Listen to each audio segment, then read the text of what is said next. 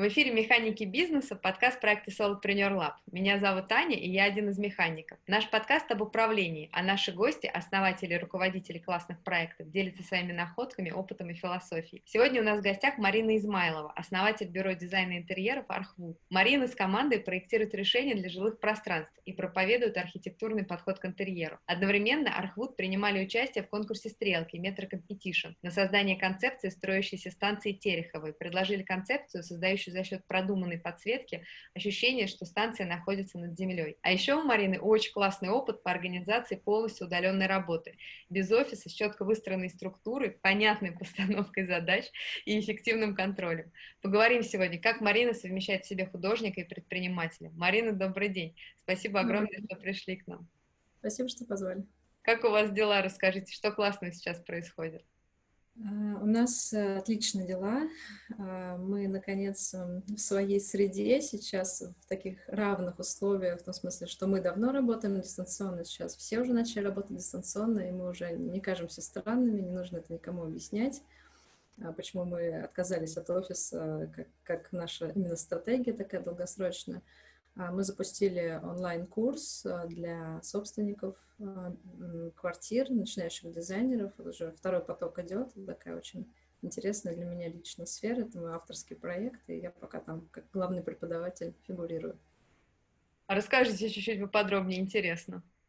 Да, то есть ну, была такая идея, скажем так, эм, я, я много, много достаточно путешествовала и по Европе, и как-то однажды я шла а, в Амстердаме, там, если вы видели, да, в Европе часто не, занавеш, не занавешивают нижние окна, вообще это не принято, да, людей да, использовать шторы, и ты идешь вечером, и, в принципе, видно все интерьеры людей, обычных людей, это был абсолютно такой а, обычный квартал. И я, честно говоря, была в шоке от того, насколько это хорошие интерьеры. То есть это интерьеры, они сделаны были явно не дизайнерами, людьми, но это были действительно такие хорошие, интересные интерьеры, которые у нас ну, не каждый даже дизайнер сделает такого качества решения. И когда я зашла в магазин, я всегда там в поездках покупала себе архитектурные дизайн-книги, всегда привозила целый чемодан. Я посмотрела, что если у нас в таких магазинах профильных только специалисты, ну, очень редко кто-то такой случайный, а, а, не профессионал, то у них это какие-то бабушки, студенты, вот они все покупают эти серьезные книги, и я подумала, что вот как же так, у нас, в принципе, люди тоже тратят большие деньги на, на, дизай... на, на свой ремонт, причем неважно, сколько он стоит, это всегда большие для них деньги. Там, это 100 тысяч или там, 10 миллионов, это в любом случае для них большая такая инвестиция, но делают иногда такой ну, достаточно примитивный дизайн, а, не все там оптимально, не все подобрано, технически часто ошибаются, тратят лишние деньги на какие-то ненужные материалы, их покупают, перекупают. То есть много-много проблем, и при этом получается часто не очень, скучновато.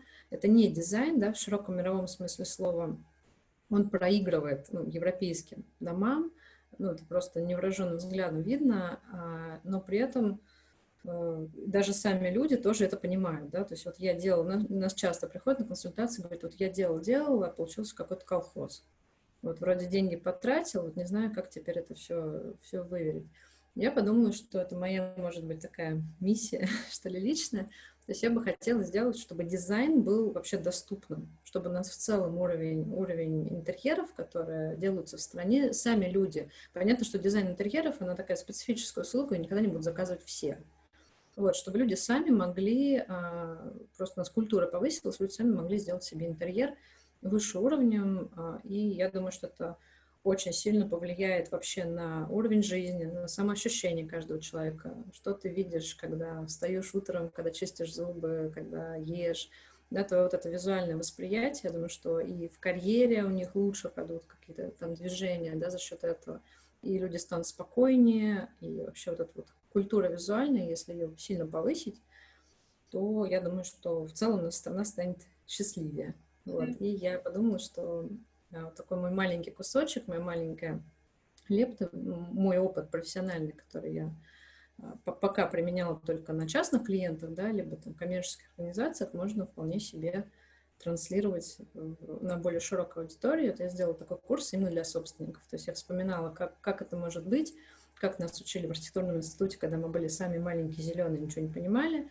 есть не были еще профессионалами. То есть есть определенные методики, с помощью которых можно, на самом деле, за месяц, за там, пару недель, а, если не сделать из человека дизайнера, конечно, не станет дизайнером, но он значительно улучшит результаты. И вот те потоки, которые сейчас прошли, я, конечно, сама в шоке. Я еще немножко так сомневалась, насколько это вообще рабочая история.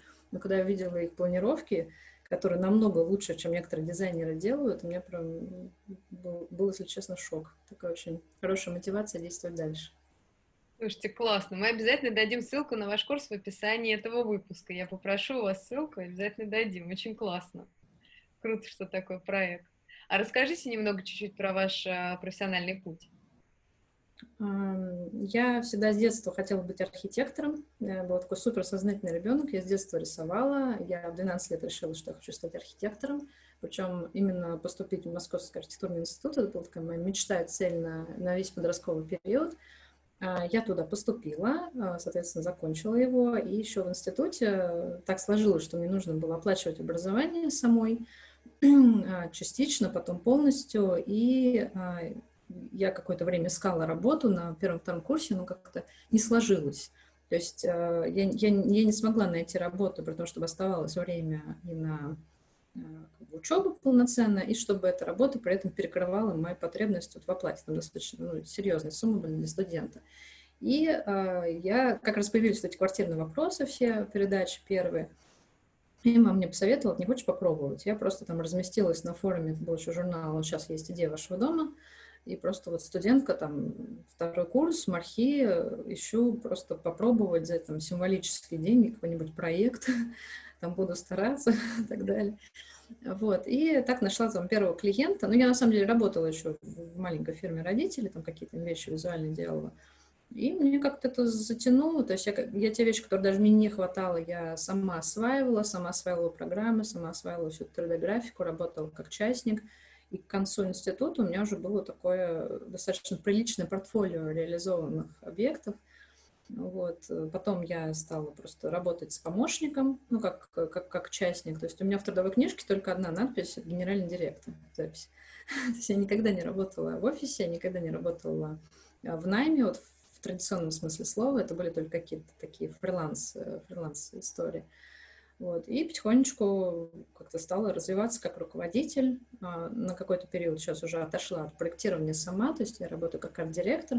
То есть все, что делает на компании, все проходит через меня, все основные этапы. Я обязательно отсматриваю, чтобы там уровень был определенный, который я хочу держать. А, но я именно работаю как, как, как управленец как э, такой стратегический директор. Да? То есть я, я развиваю новые направления, пытаюсь компанию двигать дальше.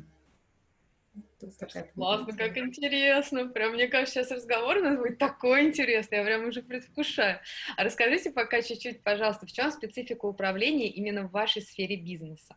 У нас э, самое главное, да, что, что нужно знать, у нас проектная деятельность. Ну, в самом традиционном смысле слова. То есть проектная деятельность, э, она предполагает все равно, несмотря на то, что все клиенты совсем разные, у них совсем разные задачи, но структура этого проекта плюс-минус одинаковая.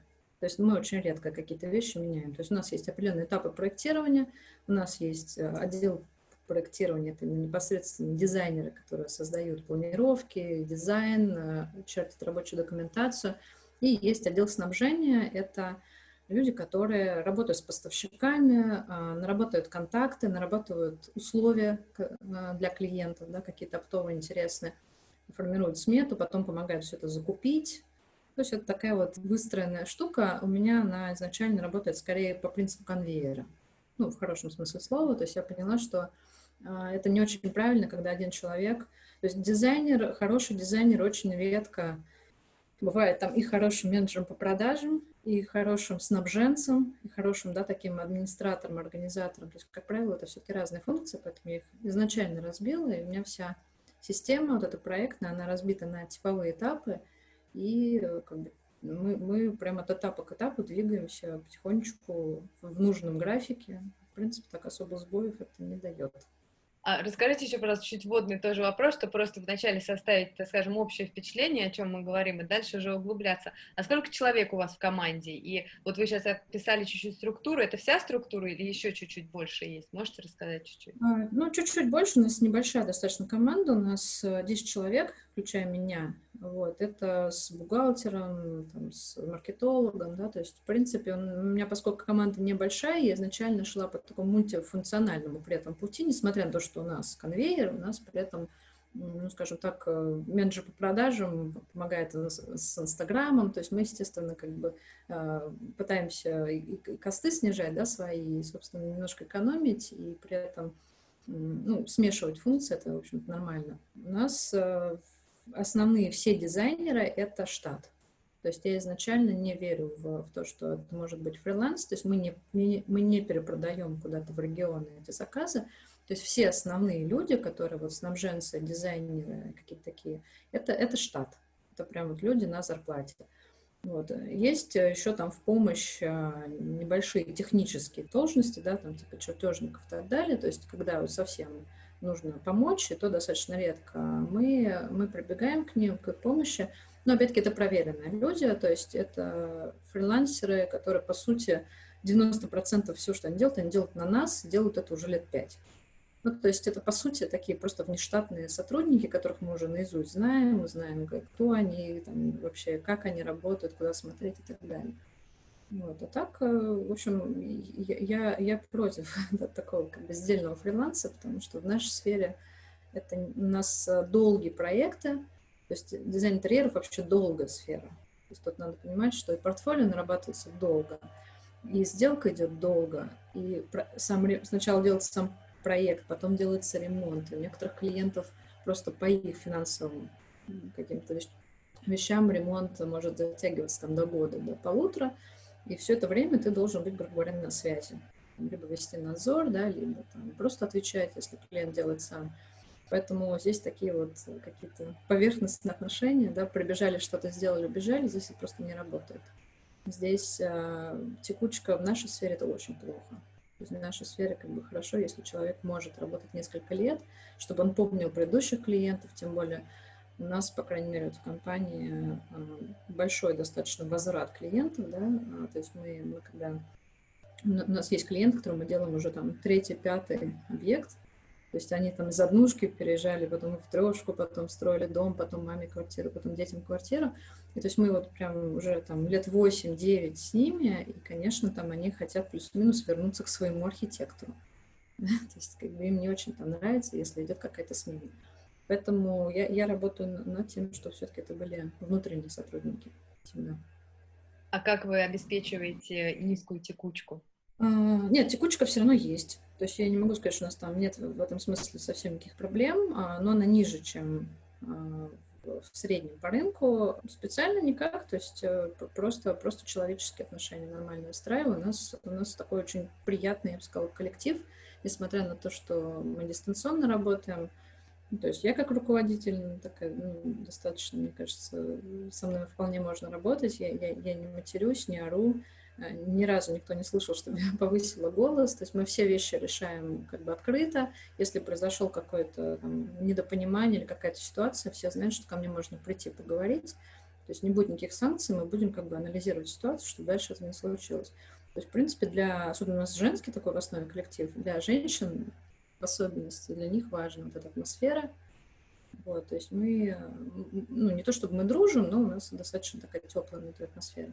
Поэтому я думаю, что это во многом обеспечивает. И плюс, в общем, достаточно прозрачные условия. То есть сами по себе условия там и финансовые, я как бы не буду их да, раскрывать, как бы саму схему, вот как, как у нас это происходит, но у нас э, сама по себе вообще система внутренней мотивации, э, зарплаты и так далее, они как бы не предполагают какие-то конфликты между отделами, какую-то зависть, не знаю, какие-то вообще вот такие небольшие даже бытовые истории, поэтому человек себя чувствует достаточно спокойно, он может этими вещами управлять, он может делать чуть больше, зарабатывать больше, может а, в какой-то момент как-то куда-то в лайфстайл идти. Вот, у нас там дети у многих, то есть я даю возможность иногда там, если надо, вот ребенка забрать из сада, значит, надо ребенка забрать из сада. То есть, ну, в принципе, у нас нет такой какой-то жесткой-жесткой структуры, но при этом работает все очень много. Интересно. А расскажите, пожалуйста, такую штуку. Вы То есть из, из того, что вы говорите, понятно, что вы настолько осознанно и продуманно относитесь к управлению, у вас настолько это все продумано и, и сделано, как вы к этому пришли, где вы учились, или, может быть, как-то это опытным путем, может быть, у вас какой-то наставник был, расскажите чуть-чуть. А, я специально отдельно не училась, а, то есть я так и не дошла до MBA, хотя несколько раз э, круги наворачивала, но я просто читала какие-то статьи, там, опыт э, там, корпораций каких-то больших, как они это вообще делали, да, смотрела. И просто какие-то вещи, вот я понимала, что что-то у меня не работает, либо я хочу вот как- как-то так, и потом я это как-то так гуглила и смотрела вообще, что, что там бывает. Вот. То есть это такая, скорее, там часть, это просто ноу-хау, либо потом я понимала, что, что оказывается, такое есть уже, да. Вот, то есть там ничего такого особенного нет, это скорее просто обычный здравый смысл и логика. То есть там нет, нет никаких таких прям чудес абсолютно, да, но а, как бы, да, потому что дистанционная команда, она требует особенного управления. То, что в жизни, в офисе, я, я не работала в офисе, но у нас как бы были встречи, там регулярно встречаемся. Я, конечно, понимаю, что это очень большая разница. То, что ты можешь объяснить человеку лично, простроить это системно, дистанционно, это вообще другой подход совсем. Вот. И я, я сейчас тоже наблюдаю по своим знакомым предпринимателям, многих, видимо, с этим тоже, именно с этим возникли проблемы, а как вот заставить человека работать, если я над ним не буду стоять. Вот. Как так сделать, чтобы все работали, чтобы все сдавали проекты вовремя, кого-то сроки поехали. То есть это никаких чудес, это просто навык определенный. А как? Расскажите, вот вы как делаете это? А у нас э, есть э, система, то есть это обычная абсолютно такая проектная система, их десятки абсолютно, вот мы, мы их много-много меняли, там есть, э, я не знаю, можно вас называть, нет, там план Конечно, да. можно. Да, вот сейчас мы Basecamp 3 используем, она, правда, дороговата, но как бы это не важно, на самом деле, какая система. Там суть такая, что там есть просто проекты, там можно задавать их шаблоны, там есть типовые вот эти ветки, можно сохранять всю переписку, можно добавлять клиентов как личный кабинет, если это нужно. Вот. И а, эта система позволяет просто э, разбить все проекты на типовые этапы. Она позволяет отслеживать э, без, без общения, да, немножко снизив все-таки общение. Люди могут общаться там по, э, по рабочим вещам, обязательно созваниваться. Но а, задача дистанционная, во-первых, снизить потенциальные конфликты, потенциальные ошибки, когда кто-то кому-то что-то забыл сказать. Потому что в офисе очень часто а, люди говорят устно. То есть э, Вася подошел, подошел, подошел к Маше и сказал, что Маша не забудь отправить письмо. Вот при дистанционной работе это не очень работает. То есть э, там невозможно все это помнить, поэтому у нас, по сути, вот между этими этапами архитектора, не знаю, заполнил свою часть сметы, предположим, поставил галочку, менеджер видит, что смета сдана архитектором, принял ее в работу автоматически. То есть это не значит, что они никогда не общаются, они знают друг друга, они встречались, они как бы регулярно видятся, но при этом они не звонят э, и узнают, как, как у тебя дела, почему, почему ты там не сдала что-то, да, то есть это происходит автоматически, и э, их менеджер, грубо говоря, видит, или я вижу вообще, что там происходит в любой момент, я могу открыть, и сразу по всем проектам у меня понятна картина. Это ну, довольно удобно. И плюс э, в нашей сфере есть такая особенность, у нас, поскольку проект делается долго, клиенты часто передумывают, там меняется куча деталей. То есть дизайн интерьеров — это миллионы деталей, это прям сотни деталей. И их надо все запомнить. То есть сначала выбрали одну люстру, потом выбрали другую люстру, потом передумали опять первую, потом все-таки третью, потом разбили на три, потом вернулись к первой, и все это вот так циклично. И поэтому нам очень важно эту информацию, всю вот эту логику, цепочку прописывать. Поэтому мы тоже там фиксируем все договоренности, подгружаем все договоренности с клиентом. То есть если вдруг там нам нужно вернуться в, как бы, в какой-то момент в прошлое, да, мы всегда можем открыть, посмотреть вообще, что там происходило, а, что происходило на всех этапах. У нас туда подгружены все наши исходники. То есть, в принципе, мы можем всегда ну, там, не знаю, вернуться к предыдущему этапу, додел, посмотреть. То есть, по сути, любой человек, там, зайдя, он видит полностью всю, весь ход проекта. Вот. Это и в плане безопасности удобно, да, компании, что все, все всегда внутри в системе, и даже там, если кто-то заболел, то второй человек, который его сменит, он может прям зайти и с той же точки продолжить. Достаточно удобно. Вот. И плюс все договоренности с клиентами тоже на месте, и ну, это тоже как бы такая полезная штука вполне. А, то есть получается, что вы как-то сами, ну, заблаговременно, какое-то время назад, вы сели и продумали, да, вот все процессы ваши, все какие-то функционалы по каждому какому-то направлению, или как? Можете чуть-чуть вот рассказать, как вы пришли к тому, что теперь люди могут зайти в систему, и у них там есть вся информация, и они понимают, кто, как, бы, что зачем следует, кто кому чего передает, и кто что должен кому загрузить? А, ну, изначально, на самом деле, я, наверное, просто такой человек, то есть мне это по моему типажу, по моему характеру, я так мыслю. Мне нравятся такие штуки вообще создавать, в принципе, да, я там даже знакомым помогала, там, в других бизнесах. То есть мне это вообще интересно, как, как такую машину строишь. А некоторые вещи, они просто, они э, делались постепенно. У меня просто есть принцип, что если я вижу, что я делаю задачу или объясняю что-то второй раз, то это уже не порядок. То есть если я что-то объясняю второй раз, это значит, что это надо как-то за, за, за, зациклить где-то все-таки каким-то мануалом, там, инструкцией, либо как-то процессы перестроить. То есть я просто смотрю на свою там, небольшую компанию, как на такую машину, да, в которой просто вот э, как-то там винтик вылетел, да, или еще что-то случилось. То есть я, я просто вижу такие вещи.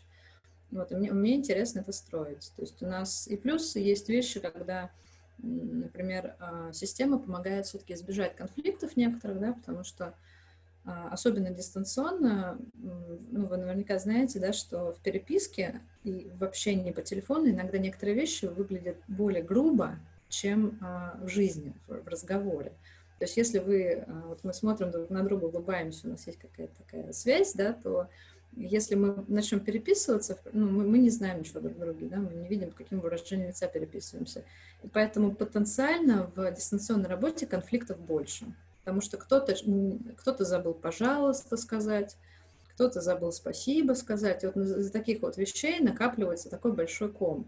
И поэтому, например, менеджер или у нас это главный архитектор, который должен за дизайнерами проверять их там, график, например, работ, потенциально может нарваться каждый день, когда спрашивает их, как бы, а что, что сделано, да? да, пытается проверить за ними работу.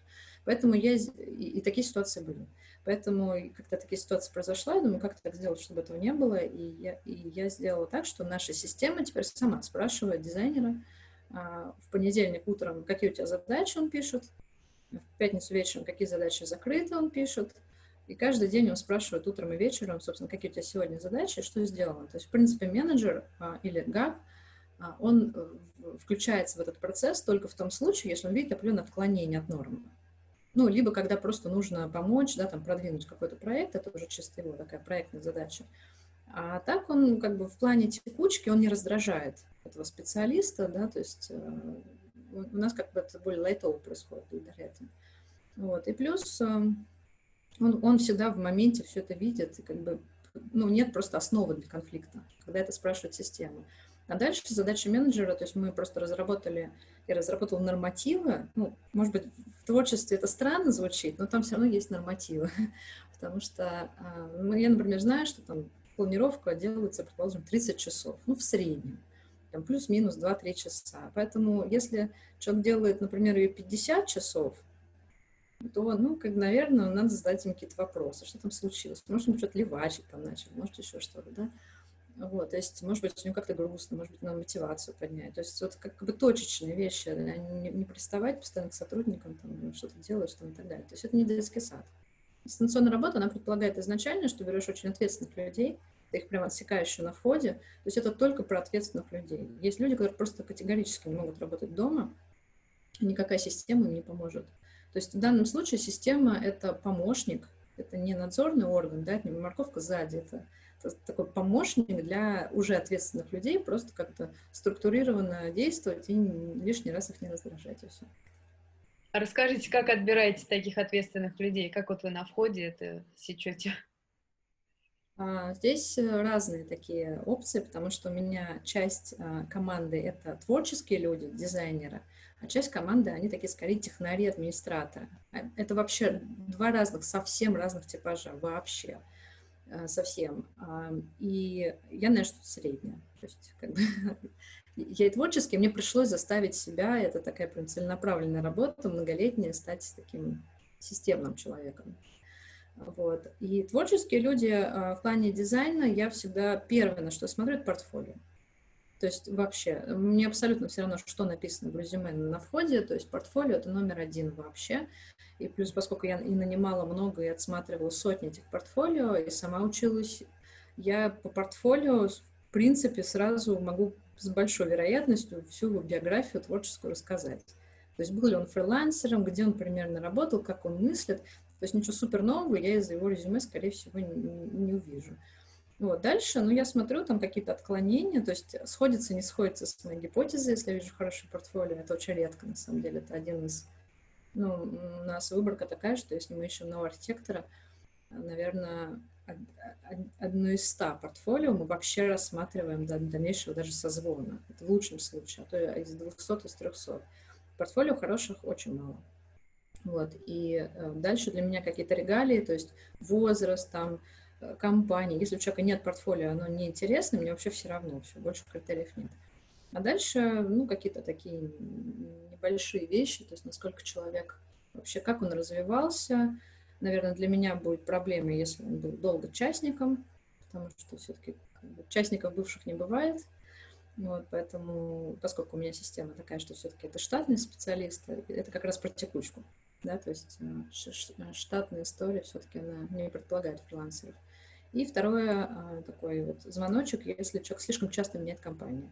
То есть если я вижу, что в последние 4-5 лет он там каждый год менял компании, это тоже про текучку, потому что я очень сильно вкладываюсь в своих сотрудников, ну прям очень сильно. Я им очень сильно поднимаю уровень, прям вот со всей душой к ним. И бывает, конечно, там были случаи, когда обидно, что там человек достаточно быстро уходит, вкладываюсь, я имею в виду, не, не объясняю там процессы, да, то есть не то, что я ввела его в работу, а вкладываюсь именно в его портфолио, в его уровень, в его там умение общаться с клиентами, какие-то такие мягкие навыки, да. Вот, и он вдруг уходит, но мне, конечно, не хочется. То есть я хочу хотя бы верить, да, что человек достаточно стабильный, да, что он вот в прошлой компании проработал там три года, там четыре, да, что он, то есть у него какой-то есть понятный путь, и я примерно понимаю, куда он двигается, я знаю, что, что бы я могла ему предложить дальше, да, чтобы он остался с нами, может быть, он сможет ведущим архитектором стать или, или там ГАПом, возможно, да, у нас главный архитектор, ну, что-то такое. А по менеджерам? Ну, с технарями чуть проще, да, там я на уровне общения просто это вычисляю. То есть я смотрю как раз, в каких компаниях они работали, то есть, например, если снабженец, то есть он, например, работал в кухнях, он работал в, в мебели, он работал... Я понимаю, что он знает рынок, что он знает... Я как раз смотрю по компаниям. А дальше просто общаюсь, у нас там есть небольшие такие тесты. С ними несколько проще, потому что там достаточно все-таки просто определенно структурированного мозга и знания рынка. Э, их больше, на самом деле.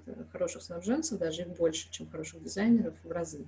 А интересно, а как вот вы новичка погружаете уже в свои процессы и стандарты? Вот человек к вам пришел, и удаленно тем более пришел. Как происходит, что погружение его в работу, именно в вашу работу? А, у нас в системе есть э, такая базовая ветка, ну, грубо говоря, с папочками, разными базовыми инструкциями, базовыми нашими нормативами, то есть которые можно там часа за два, какие-то видео, как заводить эти шаблоны, как у нас все работает, кто мы, почему мы, как как мы, какие у нас шаблоны подачи эскизов, да, вот как мы это делаем. То есть, в принципе, часа за два, за полтора он может, в общем-то, всю нашу систему считать. Вот, и как бы посмотреть, как это работает, и, в общем, ему плюс-минус становится все понятно, дальше дело там практики. И плюс, э, если есть такая возможность, то у нас есть такой небольшой институт наставничества. То есть один из архитекторов, например, просто берет его в помощь в какой-то проект, и заодно там просто уже на практике этот новый человек может обкатать э, именно нашу систему подачи. Да? Как у нас э, общаются с клиентами, что можно, что нельзя, как у нас подают эскизы, да, какие у нас там стандарты качества, плюс у нас есть такие внутренние методички и система учет ошибок. То есть все ошибки, которые у нас были даже в рабочей документации, мы, мы все их заносим, анализируем, там, на общих встречах там, прорабатывали, собрали в такую а, кровью написанную методичку, и, в принципе, второй раз это уже не, не делается. То есть понятно, что ошибки-то есть у всех, да, то есть в любой компании, но здесь вопрос, как ты их анализируешь. Вот. И это, эти вещи хорошо работают, потому что я смотрю, что в последнее время их там крайне мало по сравнению с тем, что было там когда-то. А как долго такие методички собирали и вообще вот эту всю систему помощи сотрудникам делать свою работу классно? А, на самом деле не очень долго, то есть я, я просто об этом долго думала, и я в какой-то момент просто вот это было, было волевое усилие, то есть методичку мы а, написали буквально за месяц.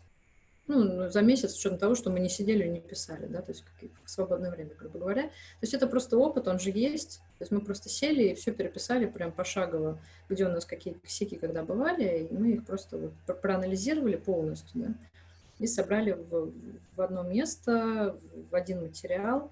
И теперь любой новый человек, даже если он а, у него не было какого-то конкретного опыта, у него наверняка другой опыт был, но конкретно этого не было, он может быстро там, наш семилетний опыт считать там, за один час и уже, по крайней мере, так не делать. А если он так сделает, то уже можно, есть куда его вернуть. А что происходит, вот интересно, как вы куда возвращаетесь, что вот, вот что-то сделал он не так, что происходит дальше? Интересно. Ну, я не, не иду никого убивать, я достаточно мирный человек. То есть, э, в принципе, я достаточно мягко даю обратную связь. Мне важно, чтобы человек, во-первых, был в эмоциональном состоянии ее принять в этот момент, да, когда мы общаемся. Потому что запихивать э, пользу да, кому-то. Ну, то есть это, это такая бесполезная история взрослых людей. То есть я, я с, пробую сделать какую-то моральную такую, хорошую обстановку, и вот я говорю, что многие там, мои сотрудники знают, что ко мне можно подойти, признаться, что им ничего за это не будет, что мы будем вместе как бы думать. Ну, то есть, да, я и накосячил. Вот, вот, вот есть такая ситуация. А, и просто как бы говорю, что вот это у него хорошо было, вот это молодец, вот это закрепи, а вот это не очень. Вот давай как бы подумаем, как, как это исправить вместе. Я стараюсь, я не читаю нотации, да, это бесполезно. У нас как бы нет системы штрафов, я как бы базово всегда все эти вещи прощаю, то есть, э, потому что если человек ну, совсем как бы не делает выводы, наверное, просто, просто нам не по пути.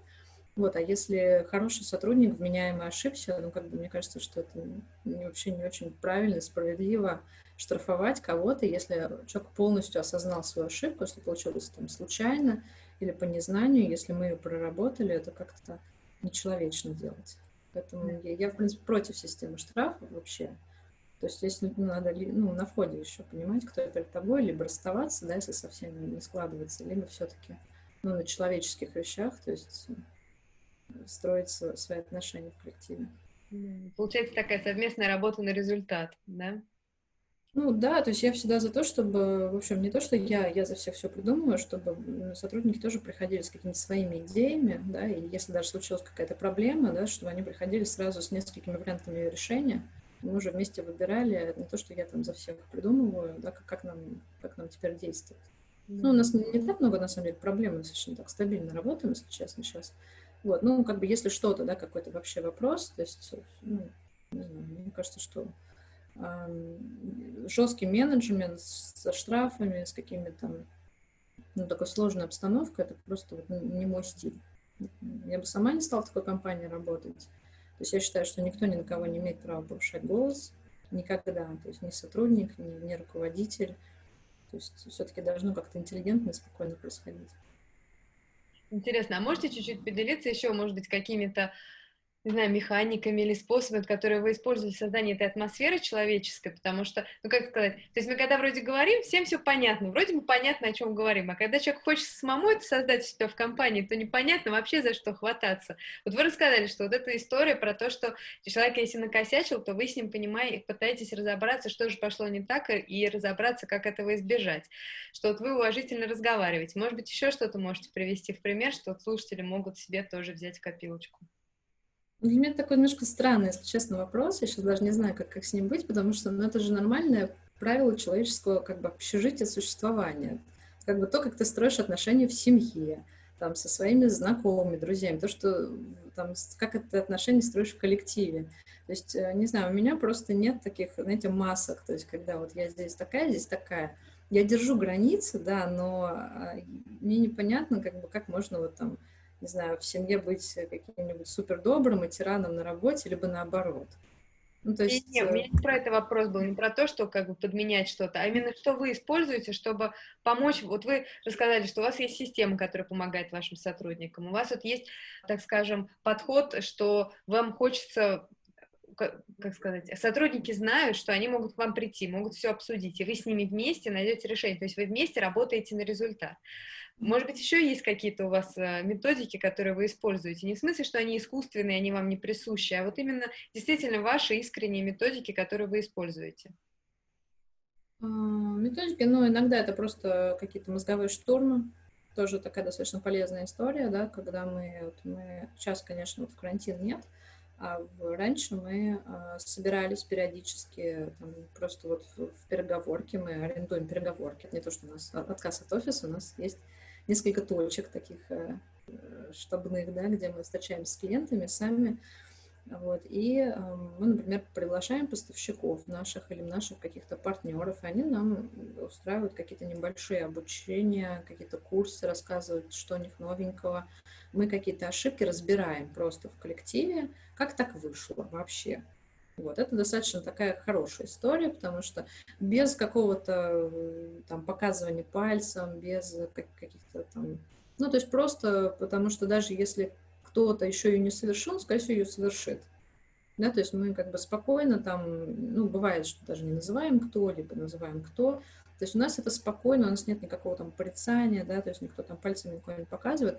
Вот произошла такая штука, как вообще действовать вот в такой ситуации, что можно было сделать, что можно делать в следующий раз. И я там говорю меньше всего, да, то есть, в принципе, сотрудники сами могут, там, коллеги нарабатывать какие-то вещи. Кто-то вспоминает прошлый опыт свой из других компаний. Вот у нас была такая ситуация, мы решали вот в таком-то ключе. Ну, достаточно удобно. Но опять-таки у нас таких вещей достаточно мало, на самом деле, сейчас. Вот, то есть у нас нет каких-то прям больших историй, но какие-то даже по мелочи вещи, то есть мы стараемся анализировать. То есть вообще работа над качеством, это как раз, ты не можешь с нахрапа такого сделать прям себе качество, да, качество это долгое, нудное, монотонное вылавливание вот этих маленьких блошек, да, которые где-то чего-то там испортили. Вот прям системная проработка. Интересно очень вы рассказываете, спасибо вам огромное. А расскажите такую штуку. С самого начала хочу задать вопрос, но прям терпела-терпела. Вы сказали очень интересную вещь, что у вас изначально принципиальный был подход, что вы хотели работать удаленно. Мне очень нравится эта история. Расскажите, пожалуйста, почему, как вы к этому пришли? Ну, в общем, расскажите про свой подход к этому. Во-первых, э, я, я повторюсь, что я никогда не работала в офисе. То есть меня, меня на это не тянет. Э, в принципе, я сам себе такой интро, интроверт. То есть я, я очень люблю общаться с людьми, с клиентами, с сотрудниками, но не все время. То есть мне, например, чтобы сосредоточиться, мне надо как-то побыть где-то в изолированном помещении самой. Вот, это, наверное, связано просто с моими особенностями, да, потому что все равно на старте мы всегда делаем компанию, ну, как бы под себя, что там говорить. Вот. И плюс, мне кажется, что это просто какая-то совсем такая неэффективная история, потому что, во-первых, когда у компании есть офис, а, не всем клиентам удобно добираться именно в этот офис или вообще туда ехать. Потому что клиенты у нас по всему Подмосковью, по всей Москве, даже по всему миру, и а, их наш этот офис, то есть кому-то удобно на МКАДе, кому-то удобно в центре, то есть клиентам, в принципе, неудобно. Дизайнеры, а, которые работают дома, они часть своей работы делают на дому, а часть они же постоянно мотаются. Да? То есть у них авторский надзор, у них встречи с клиентами, у них какие-то выезды в шоурумы. У них часть времени это постоянные поездки, их там и не найдешь. Я просто как бы изначально представляла, что там ну, как бы никого нет просто. А, а какая-то техническая часть, она не требует такого супер, а, супер контроля. ну, то есть сидеть и рядом чертить нет такой необходимости. Да, то есть это можно простроить как бы какими-то там KPI и так далее, все это можно простроить вообще отдельно, дистанционно, без проблем. Вот, поэтому мы просто пошли по какому пути, что у нас есть встреча на объекте, мы арендуем просто в коворкингах, там, в трех постоянных в сети, там еще на разных концах Москвы а, а, переговорки под встречу, да, и мы причем там понимаем, что вот этому клиенту удобно в сети, а вот этому клиенту удобно где-нибудь в ArtPlay, а вот этому клиенту удобно на юге, и мы спокойно можем просто под встречу арендовать переговорку, это очень удобно вообще всем. И либо там где-нибудь в Старбаксе тоже почему нет вот, или где-то на объекте. То есть у нас просто ну, нет такой потребности. Я, я всегда говорила, что как-то мы не придумали, зачем нам офис. Да. Пока. То есть, может быть, когда-нибудь, когда там, может быть, если мы пойдем по этой модели, что именно расширение штата большого, кто знает, может быть, он и, он и нужен, но пока, пока вот прям вообще нет такой необходимости. Переговорки, в принципе, закрывают все наши потребности полностью, и система вот эта внутренняя тоже. Да. Класс, вообще класс. А расскажите, пожалуйста, вот вы упомянули, что вы, вам потребовалось время на то, чтобы вот выйти из э, творчества и вообще из самостоятельной работы и заняться, вот как бы перейти к системному такому управлению. Можете поделиться, как происходил этот переход и как вообще вы себя мотивировали? Ну, чуть-чуть вот расскажите, как это все происходило. Я думаю, что это такой стандартный путь любого эксперта, который пытается открыть компанию.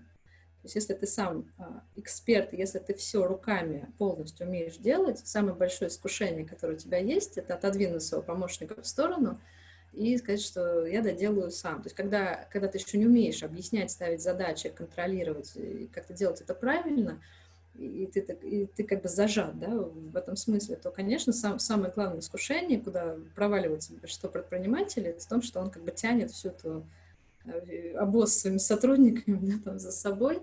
И у меня тоже такое было, то есть я наняла себе помощника, и мне в какой-то момент настолько просто я устала объяснять одно и то же, что я просто, ладно, сейчас доделаю сама. И в какой-то момент я просто поняла, что это тупиковый путь. То есть пока я делаю это, я не развиваю компанию. И после этого я приняла такое радикальное решение. Я устроила себе челлендж, я просто снесла все профессиональные программы с компа. Вообще все просто. То есть автокад, все, все, в чем мы работаем, я просто удалила. То есть я себе поставила специальную ситуацию, в которой я не могу открыть эту программу и поправить за помощником. Ну, соответственно, хочешь не хочешь, приходится как бы осваивать э, такие как бы другие вещи, да, как бы все-таки делегирование, объяснение и развиваться вот в этой сфере. У меня до сих пор их не стоит, то есть они где-то там стоят, что просто открыть, если там, ну, прям надо. Но я, я уже, я уже как такой вот бывший наркоман в этом смысле, трудоголик, да, я себе их даже не ставлю. Вот, какие-то по, по мелочи. То есть, э, ну, это такое радикальное решение, да, абсолютно. То есть поставить себя в ситуацию, это осознанная штука. Потому что, конечно, когда ты там не умеешь управлять, всегда проще это сделать самому, особенно когда ты все умеешь. Вот. В этом смысле, с одной стороны, мне сейчас помогает то, что я э, умею все, что делать, как бы делать у меня в компании, сама делать руками и понимаю все процессы конечно, это помогает сейчас контролировать, но вот этот переход, он довольно болезненный, я решила просто рубануть сразу. А как вы осуществляете контроль? Вот что, что вот у вас с точки зрения контрольной функции, что на вас осталось, и как вы это реализуете? Техни... Ну, если можете чем-то поделиться технически. Да, ну, я, я отсматриваю э, принципиально все концепции, а, я не смотрю каждую правку, которая, когда это уже работа системы да, с клиентом, но я, на, на, я смотрю каждый этап на старте обязательно. То есть все планировки, все эскизы, все концепции, все проходит через меня, вообще без вариантов. Бюджеты клиентов, да, какие-то такие ключевые вещи. То есть это, это для меня прям супер принципиально, даже, даже вот как бы, ну, то есть я, я работаю как арт-директор, мне важно, чтобы уровень был.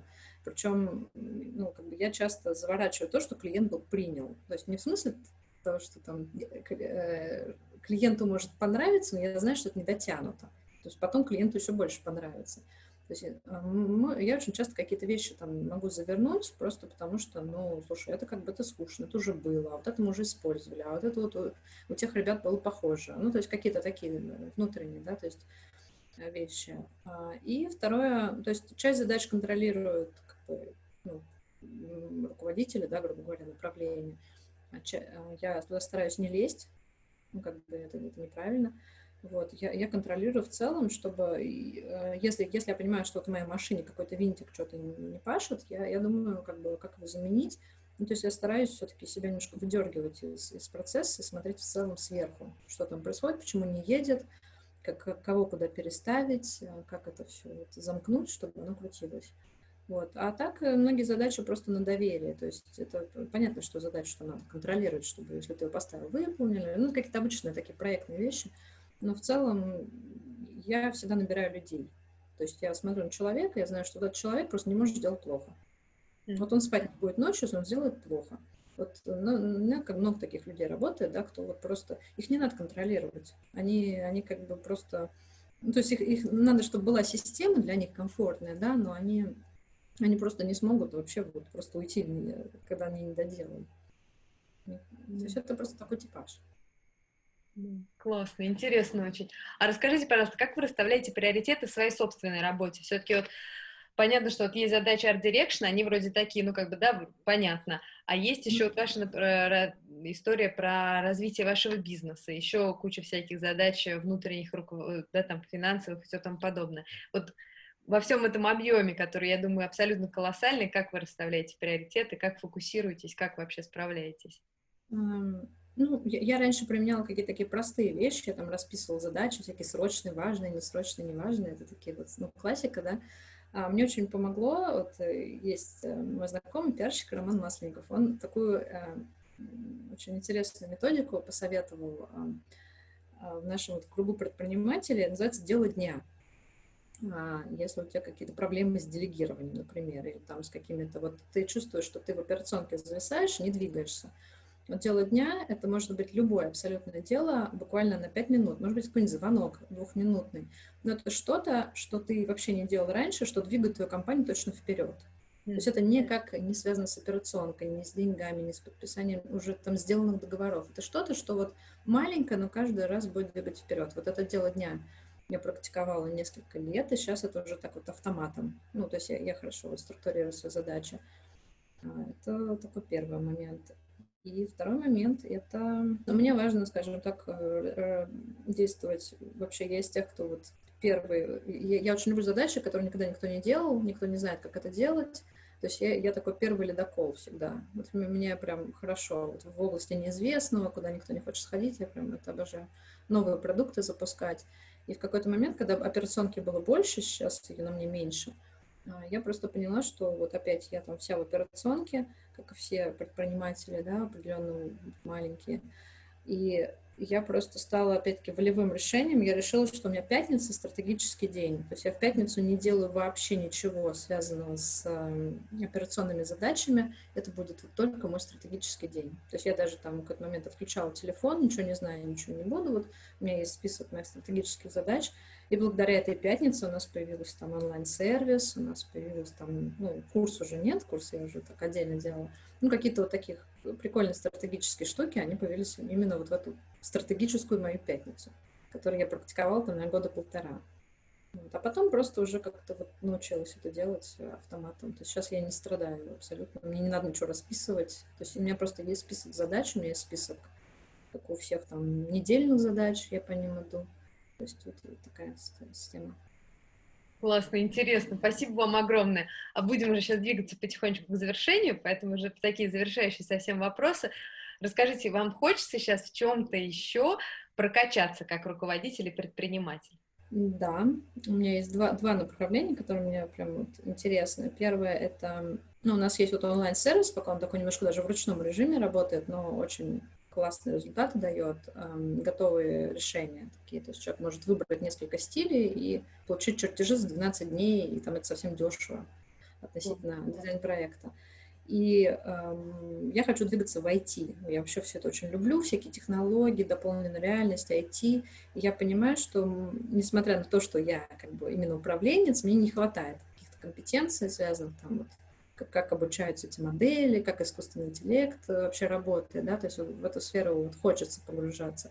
И вторая — это все-таки больше еще знаний там, бизнес-модели, цифр, там, экономики, таких вещей. То есть базово, я думаю, что там в целом все в порядке, у нас там есть там, модель, ее заказывала, экономиста, да, но вот я понимаю, что там надо еще глубже копать, чтобы увидеть какие-нибудь новые такие интересные штуки. Прикольно, интересно. А расскажите, какие планы у вас и у Архвуд на ближайшую какую-то такую не очень близкую, не очень далекую перспективу, там 5-7 лет, что-нибудь такое? А, я думаю, что планы Архвуд, сейчас я пытаюсь э, ставить Архвуд как максимально гибкую компанию. Вот. И э, я думаю, что наши планы очень сильно связаны с индустрией вообще дизайна и ремонта в целом а индустрия дизайна и ремонта в целом, по моим прикидкам, идет в сторону того, что мы все будем не нужны уже год через три. Потому что как бы идет, ну, скажем так, автоматизация, да, это то же самое, как вот с, сферой сайтов. Если там еще пять лет назад все компании заказывали себе за 300 тысяч какой-нибудь крутой корпоративный сайт, сейчас есть да, Wix там, да, то есть можем там любую гипотезу, любой лендинг сделать там моментально, вообще никаких проблем. Я думаю, что с дизайном интерьеров в целом, вот с нижним сегментом дизайна интерьеров, а, не какие-то вот эксклюзивные, редкие интерьеры больших особняков, больших офисов, там каких-то интересных, сложных квартир, а просто вот ну, серединка, да, и нижний эконом, в принципе, это многие делают одно и то же, многие там какие-то решения типовые, поэтому Есть часть такая бутиковая, да, как костюмы на заказ. И мы это будем продолжать делать, потому что у нас просто есть клиентура такая. И второе — это обучение, то, про что рассказывала в начале. И причем обучение, возможно, какое-то с автоматикой, да, тоже. И третье — это вот IT, IT-направление. А я думаю, что мы будем в эту сферу идти.